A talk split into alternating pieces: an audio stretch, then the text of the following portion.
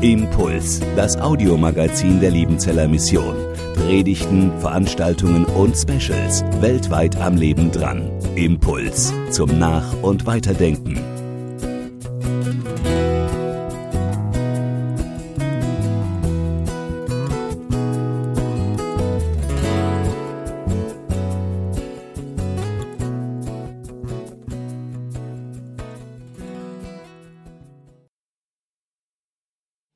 Freue mich heute, Benedikt Schauner hier begrüßen zu dürfen. Benedikt, wir haben uns seit, wir kennen uns seit fünf Jahren, glaube ich. Du warst damals hier an der Internationalen Hochschule ein Student und ich war Mitarbeiterin in der Studien- und Lebensgemeinschaft. Und da habe ich so den Eindruck von dir gehabt, es ist ein bedachter, sehr zielstrebiger, reifer und humorvoller junger Mann. Naja, so jung habe ich dich äh, eigentlich gar nicht eingeschätzt. Also eigentlich habe ich dich immer ein bisschen älter eingeschätzt, glaube ich, als du bist. Wie alt bist du? Mittlerweile 27. Aber das hängt sicher an deinem ha am Bart oder so. Also ich, ja, deine Art, die ist ein bisschen reifer, finde ich.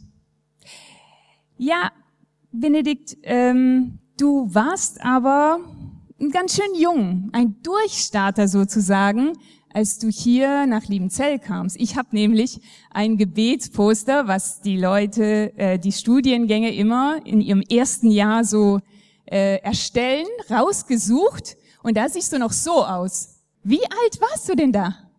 Ähm, ich war 18 Jahre und bin dem Klaus-Dieter Mauer, der damals die Studien- und Lebensgemeinschaft hat, dankbar, dass er mich als Jüngsten im Jahrgang genommen hat. Danach war das nicht mehr möglich, mit 18 Jahren zu kommen.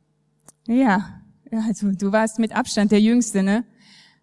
Und auf diesem Poster da gibt es noch ein sehr wichtiges anderes Detail.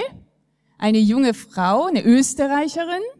Ihr habt euch bis dahin nicht gekannt, aber die Verena ist jetzt deine Frau. Wie ist denn das passiert? Da war dir auch ganz schön Durchstatter, oder? Verliebt, verlobt, verheiratet? Wie schnell so?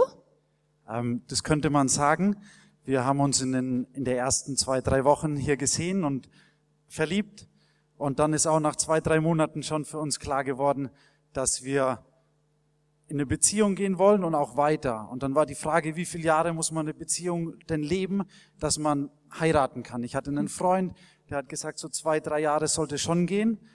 Aber bei uns war es dann letztlich ein Jahr, bis wir geheiratet haben. Und ein Jahr später hat eine Schwester mir gesagt, sie hat verstanden, wieso wir so schnell heiraten mussten. Weil wir ein Jahr später gemeinsam nach Bangladesch gegangen sind zum Praxissemester während des Studiums. Genau, ihr habt eineinhalb Jahre unterbrochen und darum haben wir uns noch getroffen. Ähm, ihr wart dort in Bangladesch und habt die Sprache gelernt und wart auch dort tätig in der Praxis. Dann seid ihr wieder zurückgekommen, habt ihr fertig studiert und mittlerweile seid ihr als Missionare in Bangladesch und eure Familie ist am Wachsen. Das dritte sieht man gerade noch nicht, ne? Aber es Genau. Im Oktober bekommen wir das dritte Kind. Jawohl. Also ich bin echt gespannt, weil euer Ältester heißt ja William Anondo und die zweite heißt Esther Shanti. Also das sind Namen von Also die Bengalen sehen in den bengalischen Namen eine klare Reihenfolge, Freude und Friede und dann fehlt den Bengalen noch die Liebe. Also wir haben schon den bengalischen Namensvorschlag für unser drittes Kind. Sehr gut. Die sind ja echt. Also Bangladesch, das ist schon cool. Ich glaube, da müssen wir mal kurz reinschauen, was das so für ein Land ist.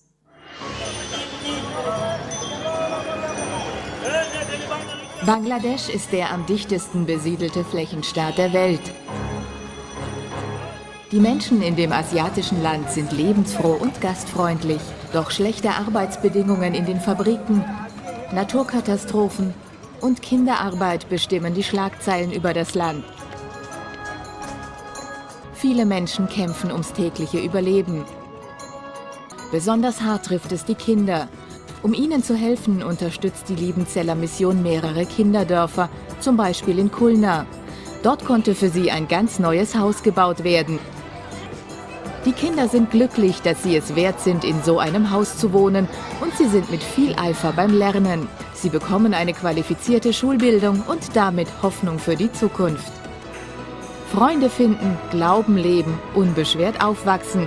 Das ist das Ziel der Kinderdörfer in Bangladesch. Also allen Respekt. Ähm, da begegnet einem sicher einiges. Ihr wart am Anfang in Kulna mitten im Boystorm, also mit in dem Haus gewohnt, mittendrin. Jetzt seid ihr in Dinaspur, auch im Schülerheim, also auch mit Kindern.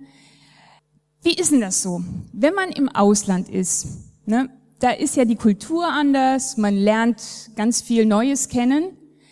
Passiert es auch, dass man dann auf einmal die Bibel mal anders versteht? Also das, was da steht, dass man das im anderen Hinblick versteht? Also in Bezug auf das Alter trifft man in Bangladesch auf ganz andere Vorstellungen. Alter wird geehrt, wohingegen man in Deutschland oft so den Eindruck vermittelt bekommt, die wohlgebildete Jugend, die will vordrängen und die Alten sollen eher Platz machen. Es ist in Bangladesch ganz anders. Ein Pastor, ein junger Pastor, fertig mit Studium, so wie ich, der steigt erstmal ganz unten ein. Beim Pastorentreffen bedient er erst die älteren Pastoren mit Essen und dann darf er in der zweiten Runde essen. Das müsste ich eigentlich auch machen, aber mir wird Ehre beigemessen wegen meiner schönen weißen Haut, weil wir bei der Liebenzeller Mission arbeiten und ich darf dann bei den Ehrengästen ganz vorne sitzen.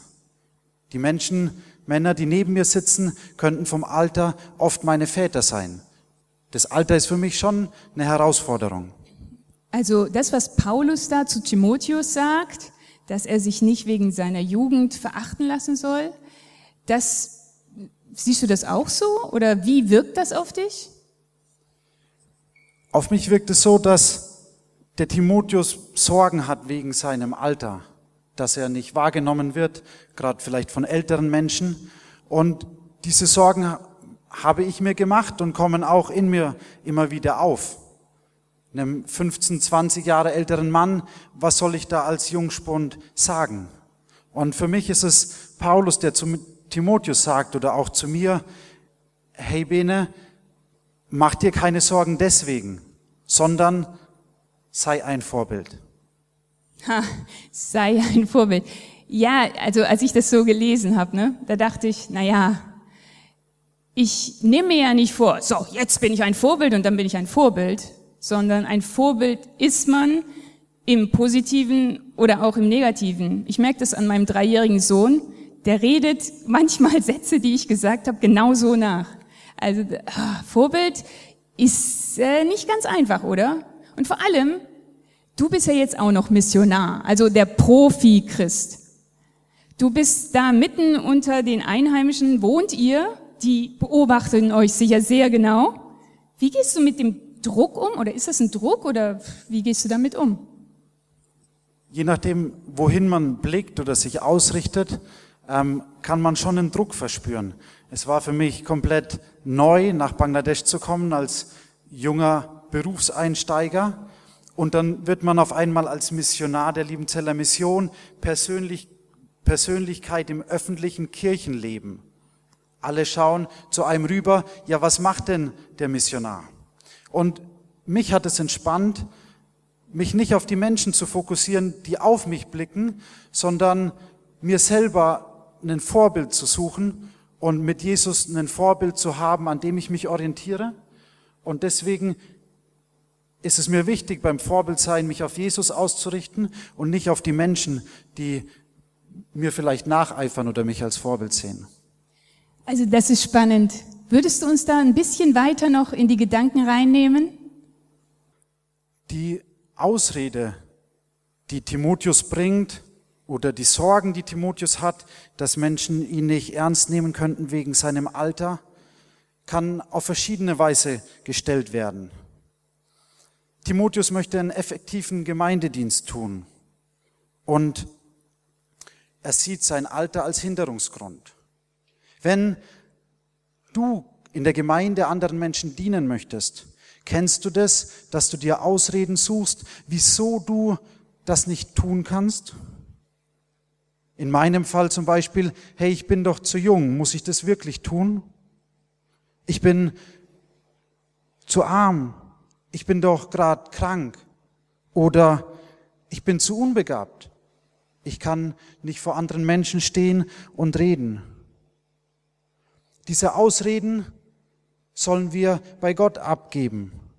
Und stattdessen gibt Paulus Timotheus den Ratschlag, ein Vorbild zu sein. Ich bin davon überzeugt, dass ein Vorbild nur jemand sein kann, der selbst auch Vorbilder hat. Ein Vorbild ist immer etwas Herausgehobenes aus der Masse, etwas, was heraussticht. Und so sagt Paulus an anderer Stelle, folgt meinem Beispiel, wie ich dem Beispiel Christi folge. Wenn du jetzt Paulus folgst, folgen wolltest, wie Timotheus es tat, dann ist diese, dieses Vorbild nehmen daran immer ein Vorbild nehmen, wie sich Paulus an Christus orientiert. Wenn Menschen euch als Vorbild nehmen, dann ist es, sie nehmen sich ein Vorbild daran, wie ihr Jesus Christus nachfolgt. Vorbild sein funktioniert jedoch nur, wenn Wort und Tat übereinstimmen. Paulus nennt diese sechs Aspekte. Wenn ein oder zwei Aspekte nicht mit den anderen übereinstimmen, dann bekommt das Vorbild Macken und es bleibt nicht mehr direkt dieses schöne Vorbild. Vorbilder nehmen kann sowohl aktiv als auch inaktiv sein. Einerseits ich sage, dieser Mensch, der lebt seinen Glauben so attraktiv, den nehme ich mir als Vorbild. Ein Vorbild in dem Sinne war für mich auch Jim Elliot. Und das inaktive Vorbild würde ich vielmehr darin verstehen, Leute, die einen prägen, Leute, dessen, deren Gemeinschaft wir suchen und die einen durch die Gemeinschaft prägen. Paulus sagt zu Timotheus, sei ein Vorbild im Wort.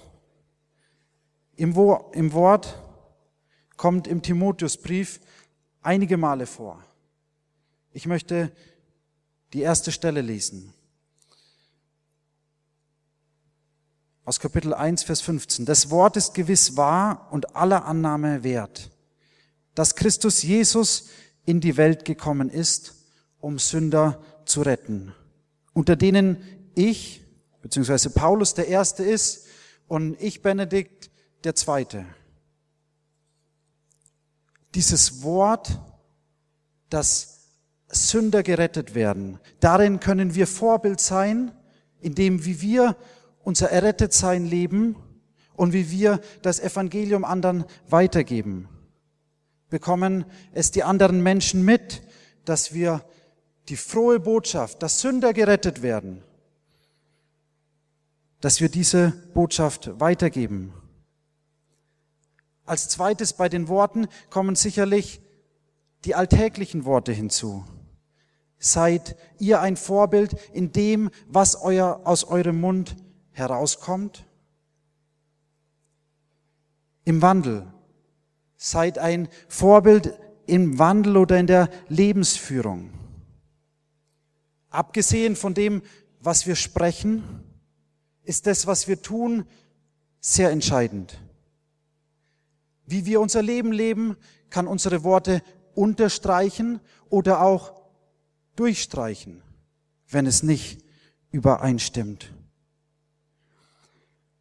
Unsere Lebensführung wird durch viele Dinge sichtbar, wie wir uns gegenüber anderen Menschen verhalten, wie wir Entscheidungen in unserem Leben treffen, wie wir schwierige Situationen meistern. Gerade wenn wir an unsere Grenzen kommen, erkennt man das, was unsere Motivation ist, was unsere Einstellung ist. Die ersten zwei Aspekte gehen darauf ein, was direkt sichtbar oder hörbar für andere Menschen ist. Und die Nummer drei, die Liebe, ist die Motivation hinter dem, was wir reden oder was wir tun. Lieblose Worte oder lieblose Werke können nicht überzeugen. Jesus ist da uns das krasseste Vorbild. Jesus hat uns geliebt, als wir noch Sünder waren, als wir noch nicht liebenswert waren. Liebst du Menschen, die nicht liebenswert sind? Unsere Feinde, die uns Böses antun wollen, sind nicht liebenswert, aber doch fordert uns Jesus heraus, auch unsere Feinde zu lieben. In Bangladesch sind die Christen eine Minderheit und für sie ist es schwierig, die Muslime zu leben, von denen sie oft benachteiligt werden. Aber dennoch ist es der Auftrag von Jesu, dass wir unsere Feinde lieben, wo es uns auch nicht einfach erscheint. Wir sollen ein Vorbild sein im Geist und im Glauben. Der Glaube, der findet ganz praktischen Ausdruck darin, in den ersten beiden Bereichen, wie wir reden und wie wir handeln. Ihr kennt sicherlich das Spiel Poker. Und der Glaube ist ähnlich wie beim Poker das All-In. Die verdeckten Karten, die noch da sind. Ich setze auf diese Karten, obwohl ich es noch nicht gesehen habe mit eigenen Augen. Ich setze auf Jesus und richte mein ganzes Leben danach aus.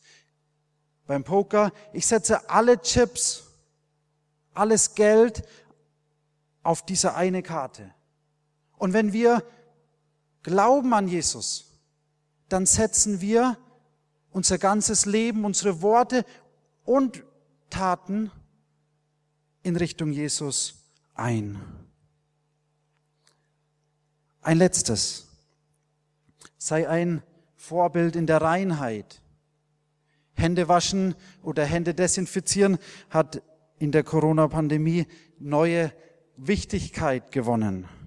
Aber aus dem Kontext in dem Brief geht es hier nicht um die hygienische Reinheit.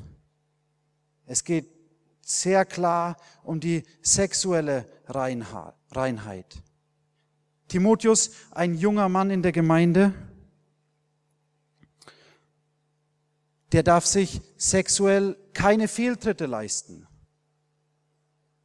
Wenn er sich einen Fehltritt leistet, ist sein Dienst in der Gemeinde, aber auch in den ganzen anderen Gemeinden vorbei. Ich möchte abrunden und den Bibeltext nochmal mit anderen Worten sagen. Lebe dein Leben in der Nachfolge Jesu so attraktiv, dass es andere Menschen anzieht. Und für euch als Herausforderung möchte ich euch mitgeben. Sucht euch einen dieser Aspekte raus, die Paulus Timotheus aufgetragen hat und stellt es neu auf den Prüfstand mit Jesus Christus, wie ihr Jesus Christus nacheifert, damit ihr anderen Vorbilder werden könnt. Ich möchte euch ermutigen, seid ein Vorbild in eurem Umfeld. Amen. Impuls ist eine Produktion der Liebenzeller Mission. Haben Sie Fragen? Würden Sie gerne mehr wissen? Ausführliche Informationen und Kontaktadressen finden Sie im Internet unter www.liebenzell.org. Die Liebenzeller Mission produziert ebenfalls das Fernsehmagazin Weltweit am Leben dran. Informationen zur Sendung und zum Empfang gibt es unter www.weltweit-magazin.de.